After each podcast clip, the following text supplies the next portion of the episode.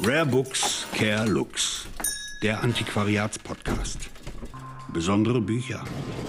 Was können wir von ihnen wissen? Was sollen wir mit ihnen tun? Was dürfen wir von ihnen hoffen? Was ist ein besonderes Buch?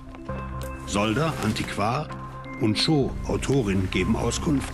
Blättern, bestaunen, beschnüffeln, bewerten, nehmen es in die Hand. Hören Sie zu.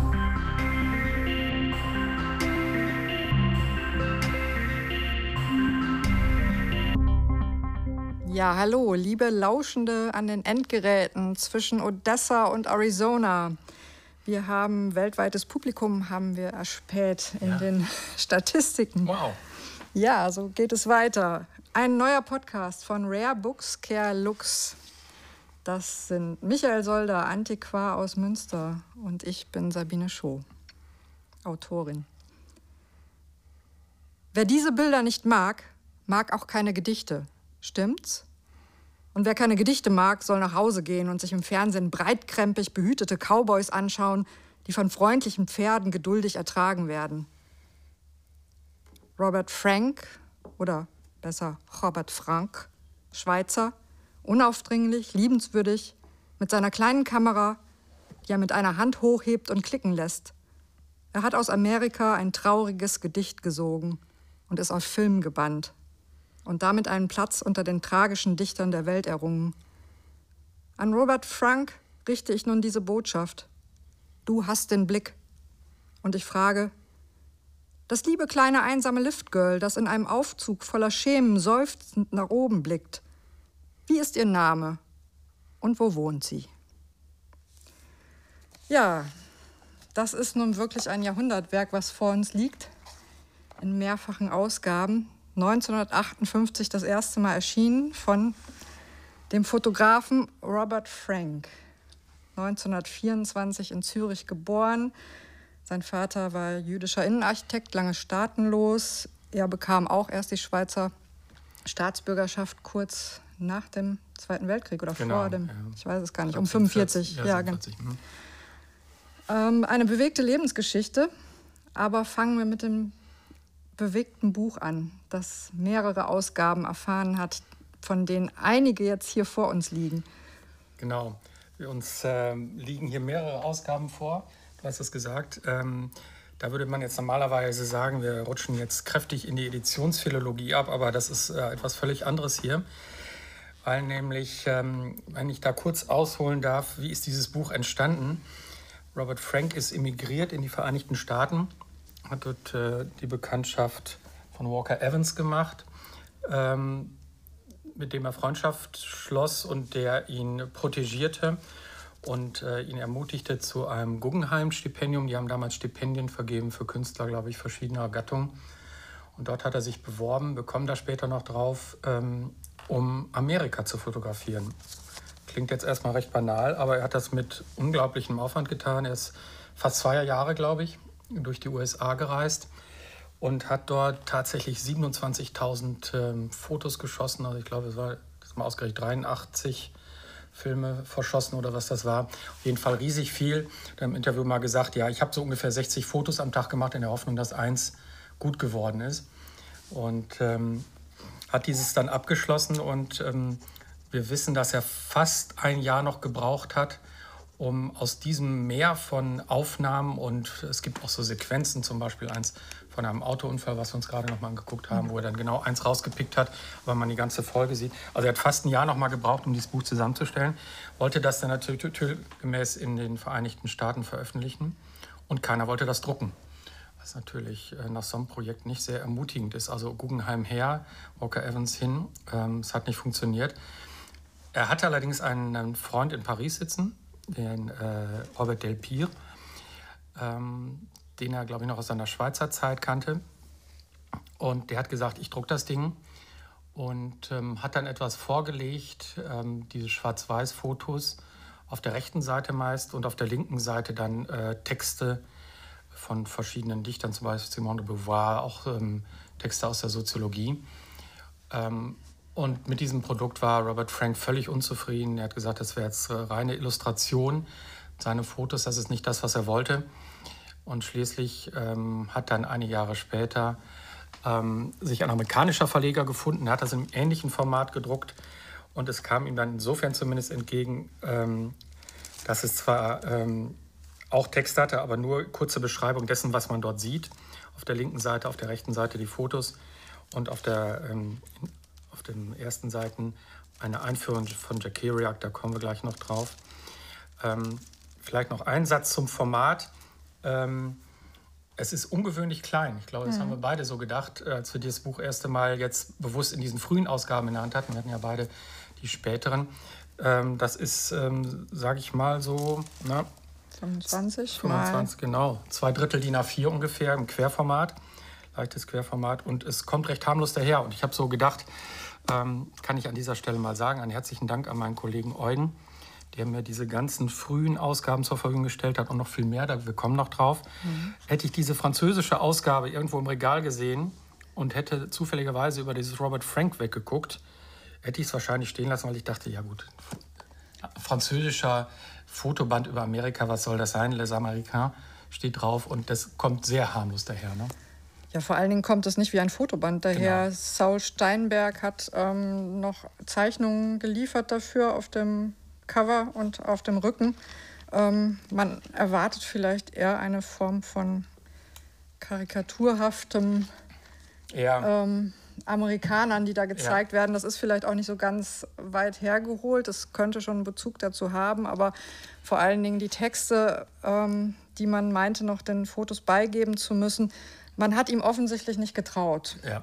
Was vielen Künstlerinnen und Künstlern heute so geht. Man gibt ihnen diesen Vertrauensvorschuss nicht, dass man sagt, ähm, wir finden es einfach geil, wir finden es richtig gut, wir stellen uns dahinter, so wie du es machst, ist richtig, sondern mhm. es spucken einem viele Leute in die Suppe und wollen immer gerne mitreden. Das kenne ich auch.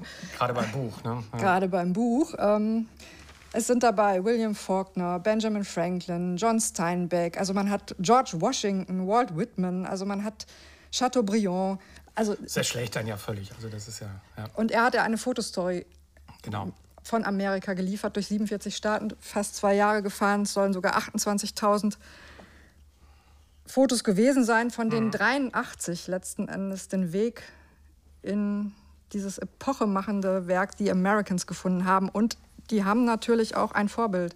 Also wir kennen August Sander, mhm. die Menschen des 20. Jahrhunderts. Ja die neue Sachlichkeit, die ähm, den Bäckermeister vor die Linse zitiert hat. Und der hat noch so sein Ornat des Berufes an, aber ja. darunter hat er gewichste Schuhe und einen Anzug. Ja. Also sozusagen nichts, keine Street Photography, wie wir sie hier vorfinden.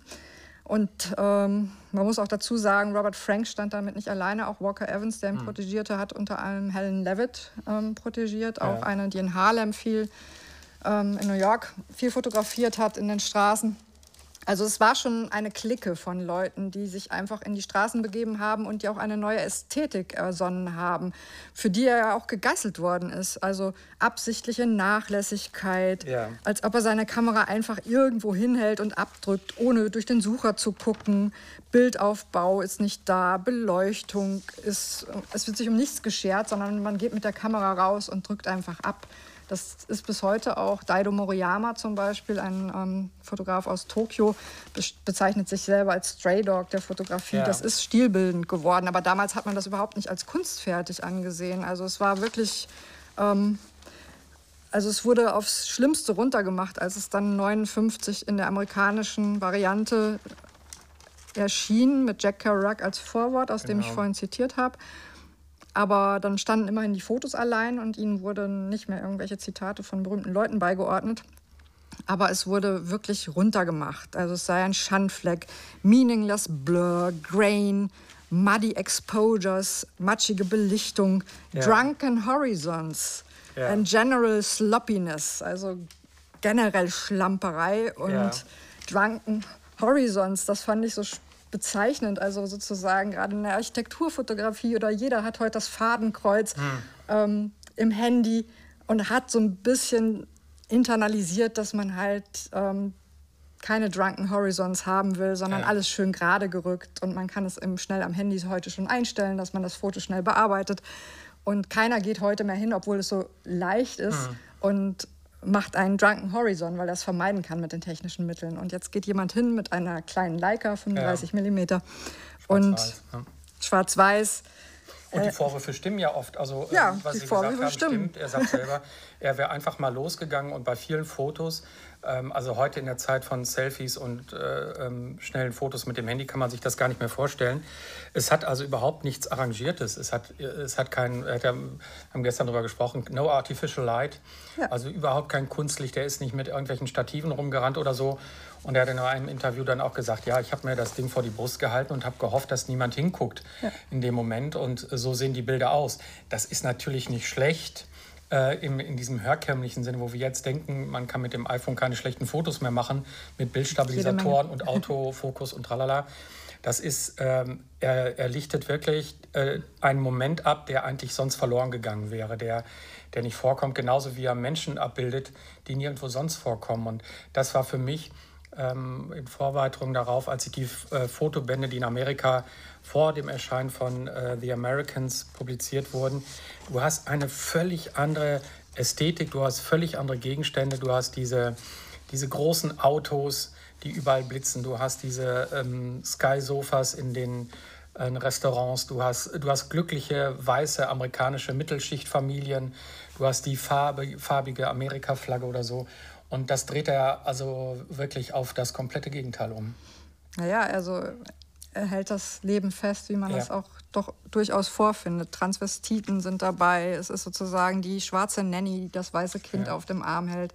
Der ganze Rassenkonflikt ist dargestellt in den Bereichen, wo sie auftauchen. Dann ist, wo du beschreibst, dass er sich die Kamera vor dem Bauch hält. Also ja. es gibt dieses schwarze Paar, was eben so ja.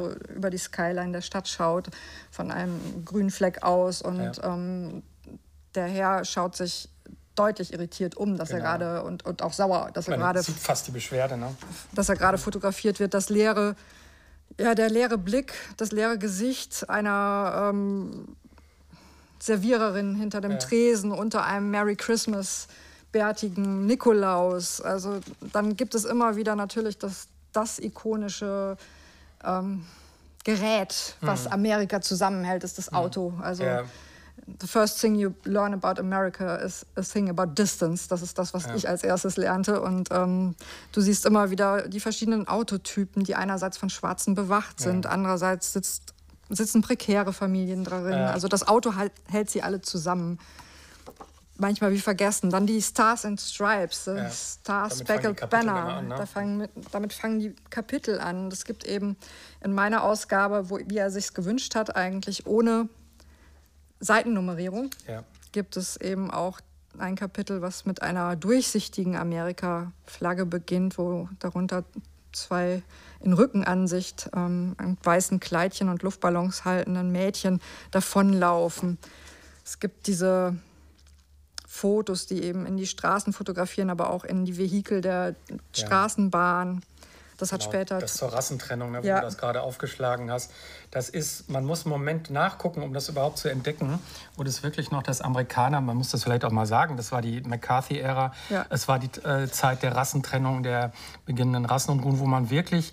Ähm, ich würde sagen, wohlhabende Familien so in den vorderen Reihen sitzt und hinten so ein bisschen eingeengt ähm, farbige Menschen sieht. Man versteht das erst gar nicht und schaudert dann total, wenn man diese Fotos sieht. Ne? Ja, oder ein ganz bekanntes, du berichtetest ja. ja gerade schon aus dem Autounfall. Ja. Es ist die Abfolge der Bilder erzählt natürlich eine Fotostory. Ja. Da ist vorneweg offensichtlich ein sehr wertvolles Auto zwischen zwei mächtigen Palmen. Mhm. Sieht aus wie in Palm Springs, würde ich fast sagen. Ähm, ist abgedeckt noch unter einem ja hochglänzenden ja, Material, also um das ja. Auto zu schützen vor, was weiß ich, Sandstürmen und dergleichen. Und die Seite drauf ist dann halt abgedeckt, die Leiche aus dem Autounfall. Ne? Also ja. das, dann kommt eine Seite weiter, die endlosen Straßen, die man fährt, wenn man durch dieses Land fährt, mhm. das eben ein Land der Distanz ist. Also dann kommt wieder eine Flagge, die zwischen Lincoln aufgespannt mhm. ist. Und dann kommt wieder fast wie ein elektrischer Stuhl und durch eine, ja, durch eine Scheibe oder quasi in der Scheibe als ähm, Spiegelung fotografiert, ein äh, Barberstuhl, also ja. eben ein Friseurstuhl und es, es wirkt auf mich wie ein elektrischer Stuhl. Ja, ganz deutlich. Also mhm. das ist einfach,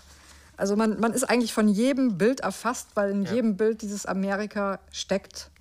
ob das wir blättern weiter durch. Ein Safe über ähm, Zapfsäulen. Ja, das ist Wahnsinn. In the middle of nowhere. Fünf Zapfsäulen stehen da, Gott verlassen und darüber steht Safe groß. Also und man hat immer diesen Effekt, finde ich, ähm, im ersten Moment zu sagen, ja, was soll das denn? Das ist doch zufällig. Und dann springt das auf einmal auf ähm, und entwickelt eine Intensität, die man manchmal gar nicht aushält. Also ich habe jetzt gerade vor mir zum Beispiel dieses ähm, Bild ähm, oh, in der Herrenurinale. Ja.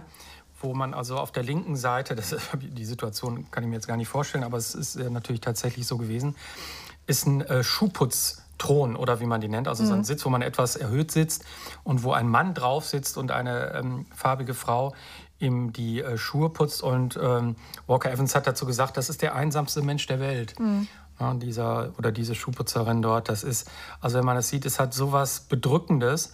Und trotzdem ähm, finde ich, ähm, dass es durch die Aufmerksamkeit, ähm, die dieser Mensch dort bekommt, ähm, einfach auch eine große Würde hat. Also es ist erstmal der Blick auf seinen Arbeitsalltag, da wo er acht, neun, zehn Stunden seines Lebens verbringt, meistens fünf, sechs, sieben Tage die Woche.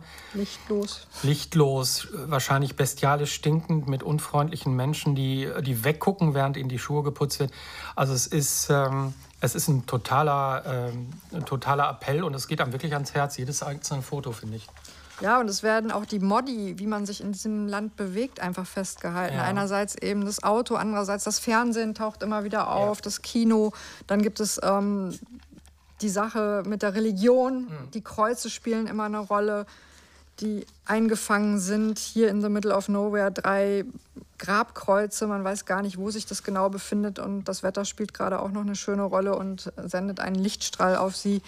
Dann gibt es eben immer wieder das Fotografieren, fast wie bei Martin Paar hinter den Tresen, wo man eben ja. davor die Leute sieht, die bedient werden und hinterm Tresen liegen noch die Pommes auf dem Boden.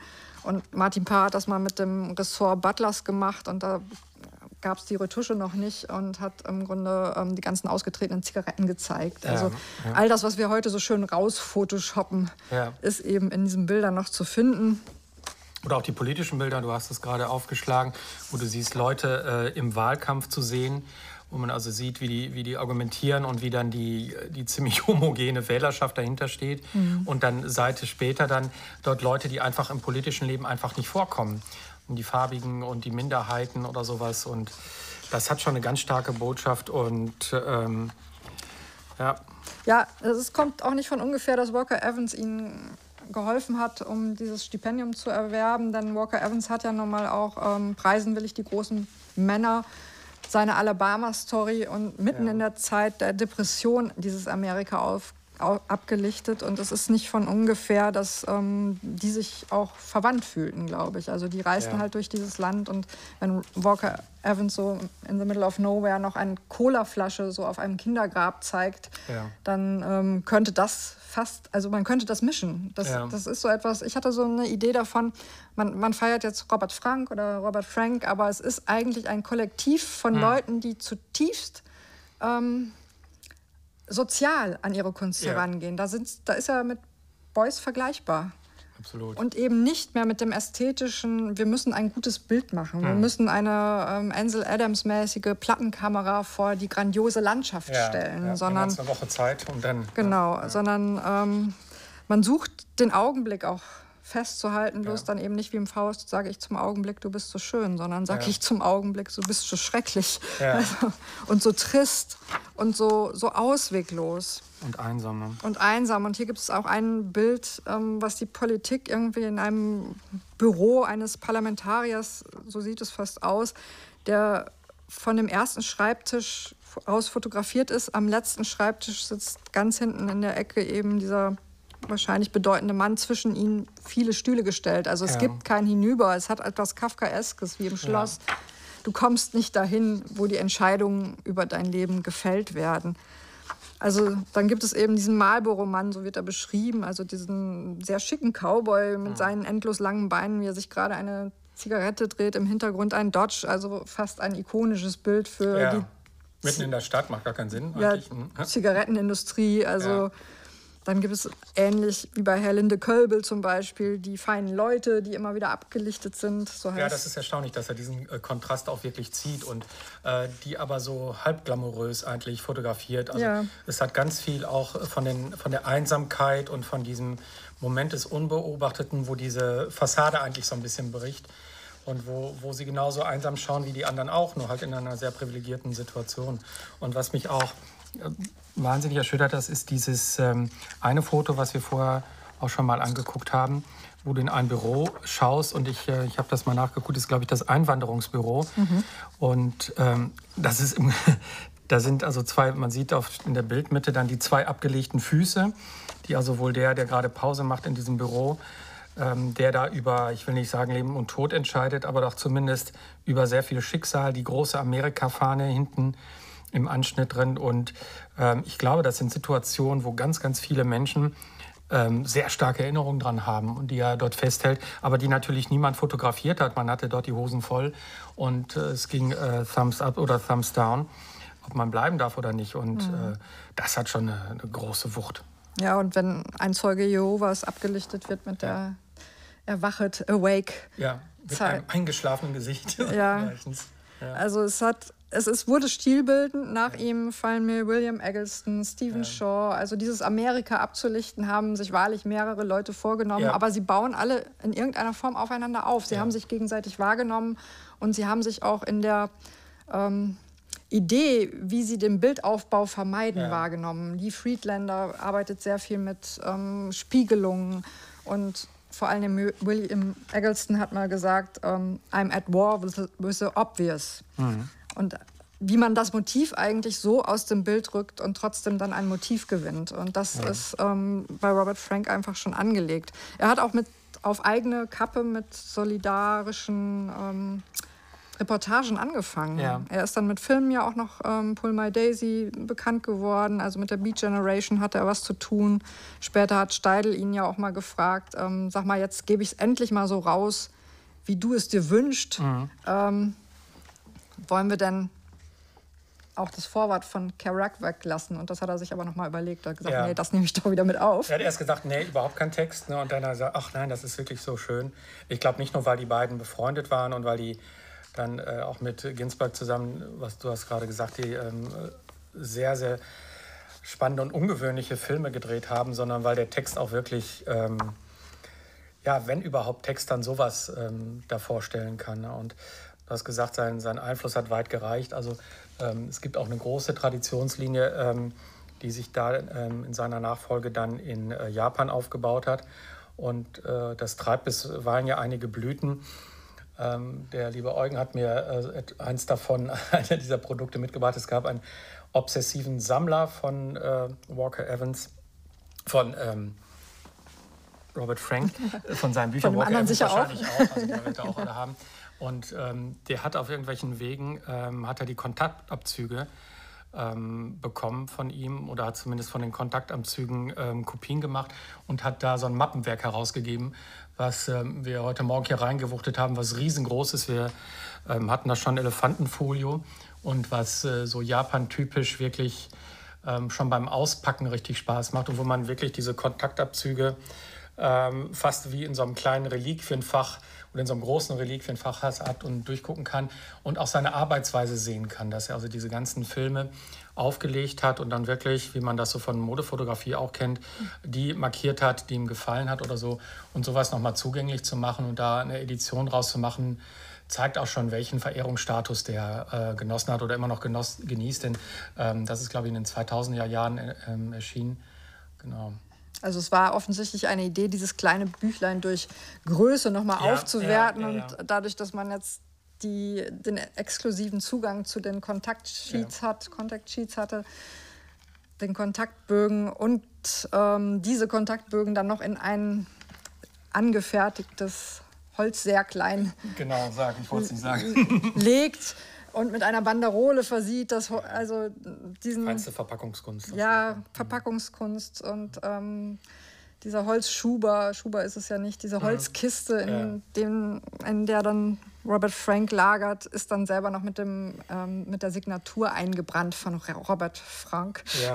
ja, irgendwie halten die Leute das oder die Sammler vielleicht auch nicht aus, dass das dieses kleine, harmlose Format hat, habe ich mir dann gedacht, weil das muss dann. Ähm, es muss hatten, mächtig sein. Ja, das genau, wir hatten das bei Freud, diese, diese Verehrung ähm, ist im Grunde eine andere Art von Abwehr. Also man darf, man will das nicht so an sich ranlassen oder man will selber irgendwie auch Teil dieser Faszination oder dieser ja. Größe sein und das noch größer machen. Und ich glaube, du hast gerade angesprochen, ähm, diese, ähm, der Steidel hat in seiner Schlaufüchsigkeit natürlich genau den richtigen Punkt bei ihm getroffen, hat gefragt, ja, wie willst du es denn haben? Und ich weiß nicht genau, wie es jetzt entstanden ist, wessen Idee es war, aber ähm, sie haben einfach eine komplette süddeutsche Zeitung äh, zum Jubiläum und auch als Ausstellung Ausstellungskatalog ähm, zu seinen Ehren konzipiert. Und das hat eine Ästhetik, die mich wirklich umgehauen hat. Ich glaube, als der Eugen mir die gegeben hat, dachte ich mir, was soll ich jetzt mit einer Süddeutschen über Robert Frank? Das ist ja, ist ja, ja ganz nett. Aber das ist der Katalog, das muss man das sagen. Das ist der Katalog und das ist auch das, was sie in der Ausstellung aufgehängt haben. Das ist das Irre ja. daran. Es ist also wirklich dieses. Man nimmt die Ausstellung mit als genau. Zeitungsbahn. Ja. und die wurden nicht aufgehängt, die wurden plakatiert. Das heißt, danach konntest wirklich. du den abreißen, kompostieren, neu genau. streichen. Genau. Und selbst die ähm, Texte wurden also wie Sponti-Ausstellungen ja. oder Kundgebungen ja. der 68er wurden halt eben direkt auf die Wände gepinselt. Ja, und es war einfach grandios und Robert Frank war glücklich und seine Frau June ähm, sagte dann wohl noch, no more boring art, beauty for the moment. Und eben danach schmeißt die Sache weg. Also sozusagen, das, man kann es kompostieren. Ich will gar keinen großes Mappenwerk. Und Steidel hat ihm dann später auch noch mal aus diesem 28.000 ähm, Fotos einen anderen Band gemacht, äh, nicht ja. die Americans, aber in America. Es waren noch ja. mal 113 Fotos, ist damit nach äh, Nova Scotia, wo er gewohnt hat, sich ein Fischerhaus gekauft mhm. hat, gefahren, hat es ihm gezeigt und es war ähm, einigermaßen dick geworden mit diesen 113 Seiten und dann hat ähm, Robert Frank wohl auch gesagt, ja, pff, ist zwar ganz schön, aber irgendwie war, war ihm das schon zu viel und zu, ja. schon zu viel Würdigung. Also Fischer, äh, Steidel brachte ihm immer die neuen Werke vorbei. Ja. Aber er sagte dann wohl so leicht selbstironisch schon wieder ein Geschäft gemacht, liebe Sorgen leckt mich am Arsch bis morgen. Ja. also das, das, stand auf der anderen Seite. Also er wusste schon, das verkauft sich jetzt an, anders als ähm, bei der Ersterscheinung, wo ja. Kerouac echt geholfen hat, dass das eben noch so in die Rotation kam. Also ja. das hätte er jetzt nicht mehr gebraucht. Aber bei Steidel hat er sich dann wirklich mit dieser süddeutschen Variante am wohlsten gefühlt. Ja, also das war, ja. glaube ich, wirklich das, wo endlich verwirklicht worden ist, was er wollte. Und er sagte, ich musste 90 Jahre alt werden, bis meine Bilder so gezeigt werden, wie ich mir das immer gewünscht ja, habe. Ne? Also das ist... Ähm, Bernd Stadl hat ja auch berichtet, das ist ja wirklich kurios, man glaubt das ja nicht. Und alle ähm, Leute, die konservatorisch arbeiten, die brechen ja zusammen. Er hatte die Kontaktanzüge unterm Bett liegen. Also ich meine, man muss sich vorstellen, da kann ja das, alle möglichen Dinge passieren. Auch, dass es brennt, dass, dass Flüssigkeiten, was welche Art auch immer, ähm, dorthin gelangen oder so. Und äh, Steidl hat dann nach, äh, nach einiger Diskussion dann die Kontaktabzüge mitbekommen und hat die dann einscannen lassen, um äh, die dann reproduzieren zu können oder so. Aber es war auch irgendwie so, naja, guck mal, und ähm, Steidl war Fuchs genug, äh, so penetrant zu sein, dass das dann irgendwann gelungen ist. Aber das Ergebnis finde ich völlig außergewöhnlich. Also ich finde es fast noch spektakulärer als den Fotoband selber, muss ich sagen, mhm. die Zeitung. Und Walker Evans kannst du dazu noch zitieren, ja. wo er sagt, For the thousandth time I must be said that pictures speak for, their, for themselves, wordlessly, visually, or they fail. Also das, was er ja. eigentlich sich von Anfang an gewünscht hat. Ich, äh, ich brauche da keinen Text dazu. Also ja. ich brauche es nicht mal nummeriert. Also die Sagen wir in einem Podcast, wo man keine Bilder sieht. Mhm. Deswegen nochmal der dringende Hinweis. Also genau. wir werden gleich schöne Fotos davon machen.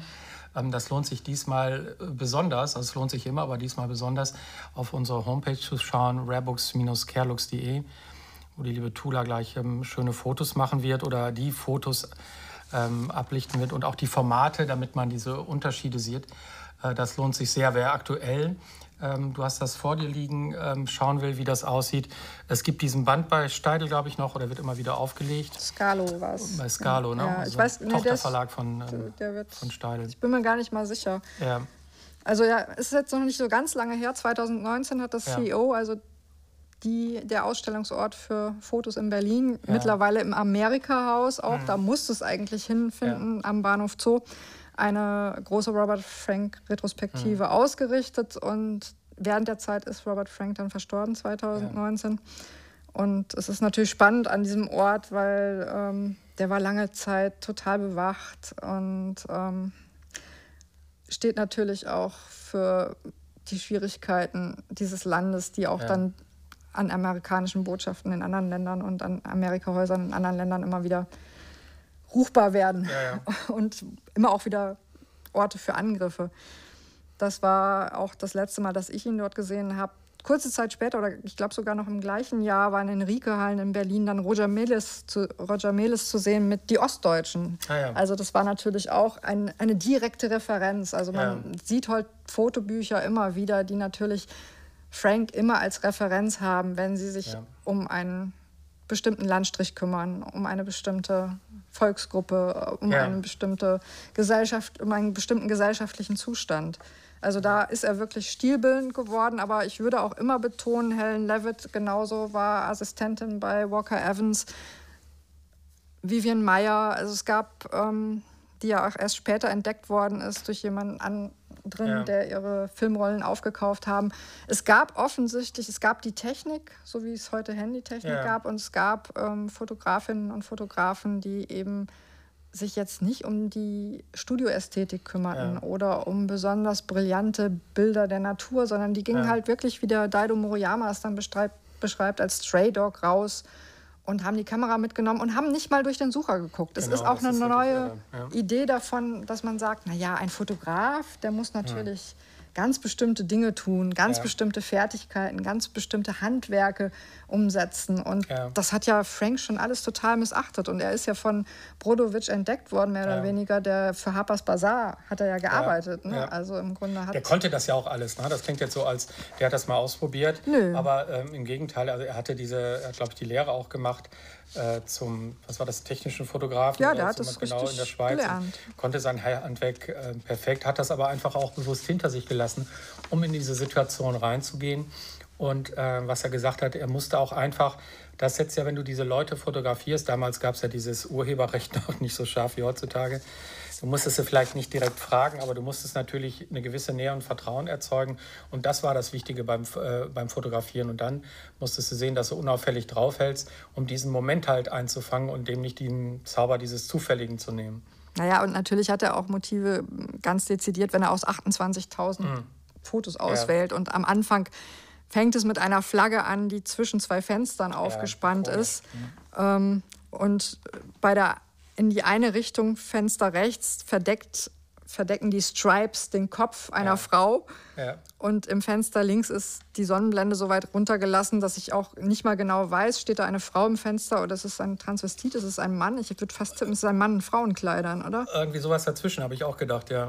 Weil später nimmt nämlich Gordon Parks nochmal, der für Chef bekannt ist, ja. ähm, den, den schwarzen Kopf, nimmt auch in seinen Harlem-Reportagen nochmal etwas auf, wo jemand eben in Frauenkleider, ein Schwarzer mit Frauenkleider ja. mit Besen steht und da auch die amerikanische Flagge noch drüber weht. Aber das ist natürlich ein schlagendes Intro, wenn ja. die amerikanische Fahne ihre Bürger verdeckt. Ja. Also das ist so.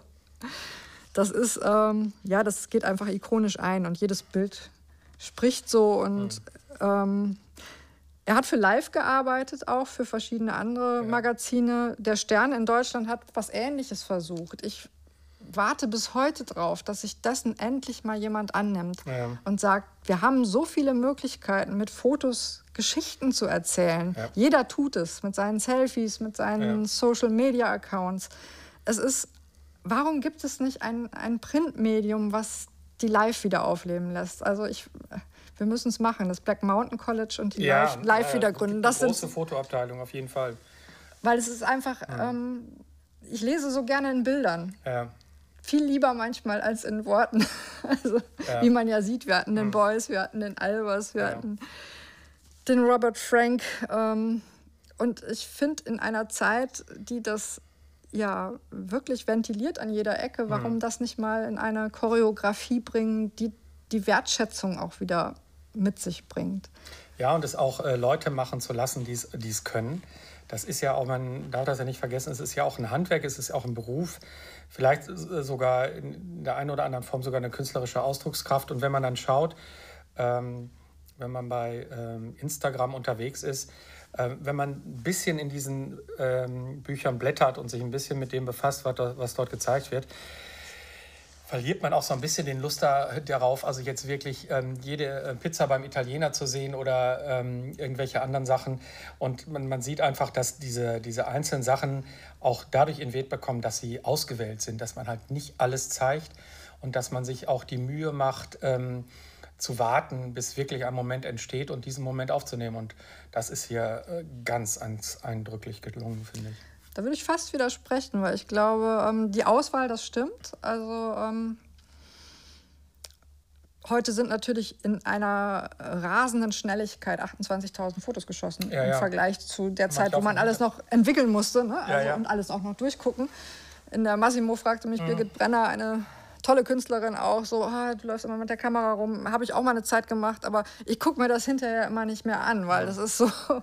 das, da fängt die Arbeit dann an, das ja. stimmt schon. Andererseits entdecke ich so vieles in den Accounts, wo ich denke, das sind tolle Geschichten. Da sehe ich es eher wie Kempowski, der irgendwann auch nicht mehr selber geschrieben hat, sondern nur noch gesammelt und gesichtete. Und man muss dann quasi ja, kuratorisch da reingreifen mhm. in all das, was schon da ist. Vielleicht ist das die, der nächste Schritt. Also jetzt zu sagen, nicht mehr durch den Sucher zu gucken, sondern andere gucken durch den Sucher und man selber bastelt sich die Story aus den, aus den Fotos, die man von anderen sieht. Also das ja. ist natürlich für mich auch wieder eine Möglichkeit, diesem Medium noch ähm, einen Kick mehr zu geben. Und ähm, eine Live könnte ich mir super vorstellen mit einem ähm, Anschreiben der Leute, die auf mhm. Instagram was gepostet haben, ja. die auf Facebook was gepostet haben und sagen, hör mal, also ähm, ich habe das und das interessiert mich. Mhm. Pinterest macht ja sowas ähnliches, ja. also kriege ich immer vorgeschlagen, wenn ich mich für Kuppeln interessiere und Architektur, gibt es dann immer ähnliche. Also ja. das, die erzählen ja schon fast so kuratorische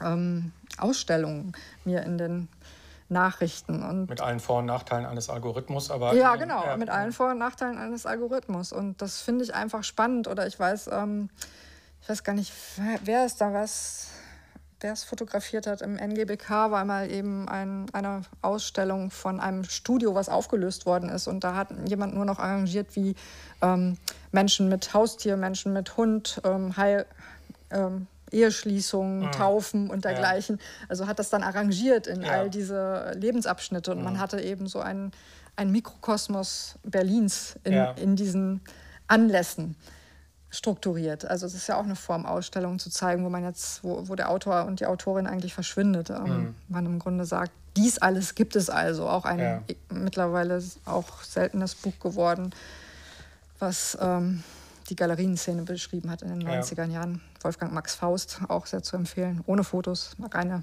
mhm. Alltag, Kunst AIDS heißt es, glaube ich, im Untertitel. Und das finde ich, also dieses viel, das beeindruckt mich auch. Also, und ich brauche dann gar nicht mehr eben den exorbitanten einen Robert Frank, sondern mhm. ich gucke mir unheimlich gern Fotos an, ob die jetzt von autorisierten Leuten sind. Mhm. Es, ich finde überall was.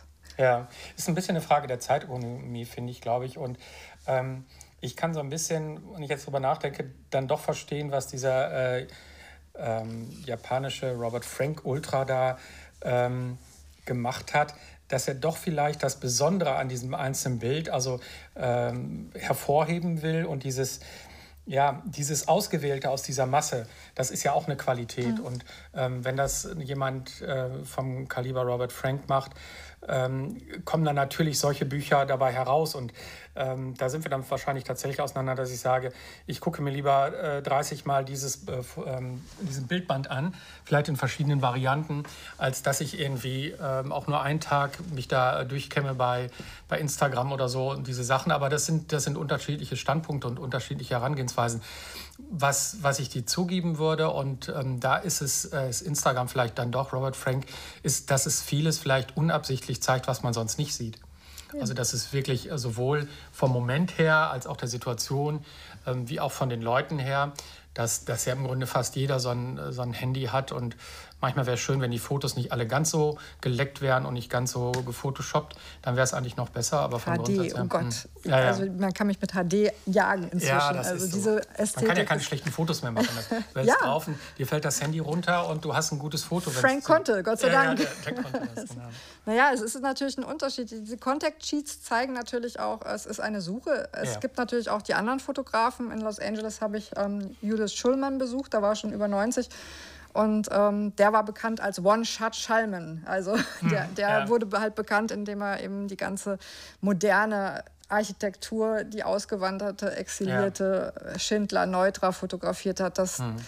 Haus, was dann Benedikt Taschen gekauft hat, mhm. was so ein UFO-mäßig aufgestielt ist, ja. wo dann noch eine Frau im Petticoat sitzt, ist von ihm. Und ähm, der ist natürlich noch mit dieser Plattenkamera angereist, was bei den fliehenden Linien und Architektur schon mhm. auch noch Sinn macht und ja. ähm, sagt aber von sich, naja, One-Shot Schalmen. Also mhm. ich, alle haben immer gefragt, wie musst du nicht noch zwei, drei andere schießen? Und er sagte, na, und der war auch sehr pragmatisch. Der hat ja. gesagt, boah, das Material war so teuer, was glaubt ihr, dann kann ich mir hier leisten? Mhm. So, ähm, wenn ihr das mir irgendwie noch bezahlen wollt, dann muss das halt beim ersten Mal sitzen. Ja. Also das ist und man sieht bei Robert Frank, der ist ja offensichtlich schon anders vorgegangen. Wenn der, ich meine, der muss ja auch erstmal die Kohle dafür gehabt haben. Ja. Das Stipendium muss reichlich gewesen sein.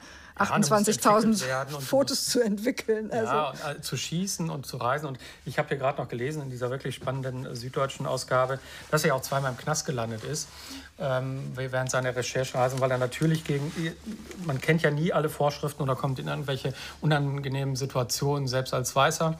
Ähm, und ähm, also es ist ihm eine Menge passiert und es hat einfach wahnsinnig Zeit gekostet wenn ich mir alleine äh, vorstelle, diese Filme mussten entwickelt werden nach und nach und schau mal 28.000 Fotos durch an, auf Kontaktabzügen, da, da drehst das, du durch und du brauchst irrsinnig Du gehst ja auch mit, mit Lupe auf das, ja. äh, auf das Leuchtboard ja. und musst gucken, wie sitzt es jetzt. Und es ist ja auch ja. nicht wie heute, dass du mal eben so, ähm, schneide ich mal eben das raus, was ich brauche, sondern damit hast du dann gleich auch schon das verkleinert. Ja. Also, dass, wenn du sozusagen alle in ähnlichen Größen haben wolltest, ja. dann musste der Bildausschnitt auch der sein, den du haben ja. wolltest. Also, und wenn du sagst, naja, ich gucke dann nicht mal durch den Sucher, also dann musstest du damit leben, dass die ähm, Horizons ja. drunken waren. Also ja. das, ähm und ich kenne das nur aus meinem Beruf. Also wenn ich Bibliotheken anschaue, man ermüdet wahnsinnig. Also das ist jetzt nur wirklich das, was ich jeden Tag mache, Bücher angucken. Aber es ist bei Fotos ja im Grunde noch intensiver. Du, irgendwann hast du die Aufmerksamkeitsspanne nicht mehr. Und dann geht dir auch das Gefühl für, für Qualität oder für, für die Berücksichtigung aller möglichen Details verloren. Und das stelle ich mir bei ihm auch vor. Also das ist auch ähm, ist es auch sicher keine sehr Arbeit, äh, seine, keine sehr befriedigende Arbeit oder eine Arbeit, die jetzt wahnsinnig Spaß macht, sondern es ist richtig Gewuppe. Also du musst mhm. wirklich die Konzentration halten und du musst im Kopf behalten, was willst du eigentlich zeigen. Ne? Und, mhm. ja. Wir müssen wirklich Eugen Küpper, wir können ihn mal ja. ganz, ganz nennen. Früher kannte ich sein Antiquariat in der Hörsterstraße, ja. das hat er, glaube ich, nicht mehr da. Ähm, danken für diese unglaubliche Fülle ja. an tollen Ausgaben von Robert Frank, die ja im Grunde auch die beiden Endpunkte zeigen, so in der Zeitung als ja. Katalog verstanden, wie Frank damit glücklich war mhm. und Steidel. Und sie sagen, man tapeziert es und hinterher schmeißt man es weg, irgendwann ist es vergilbt. Ja. Und so wie ein Japaner die Wertschätzung ähm, durch diesen, diese Holzkiste betrieben hat. Ja. Also, und dazwischen halt eben dann doch die eigentlich kleinen Bücher, die aber ähm, das Kleine kann so groß sein, kann man hier nur sagen. Also. Ja, das ist großartig. Und er hat zum Schluss, als ich dann gegangen bin und diese, ähm, auch diesen einen Folianten da ähm, rausgetragen habe, das, also wir reden hier auch von, von ziemlichen Wertgegenständen, wo er gesagt hat, also kannst das ganze Zeug mitnehmen, aber zwing mich nicht, euer Zeug zu hören. Das heißt, wer ihn kennt, weiß, welcher Diktion das entspricht. Ich möchte das umdrehen. Ich sage, guckt euch die Bücher an, wenn ihr Spaß dran habt, wenn ihr die irgendwo seht. Ähm, es tauchen immer wieder Sachen in den Antiquariaten auf und ähm, habt Spaß an unserem Podcast. Ja, wir hoffen, es geht weiter. Ja, auf bald. Tschüss. Tschüss.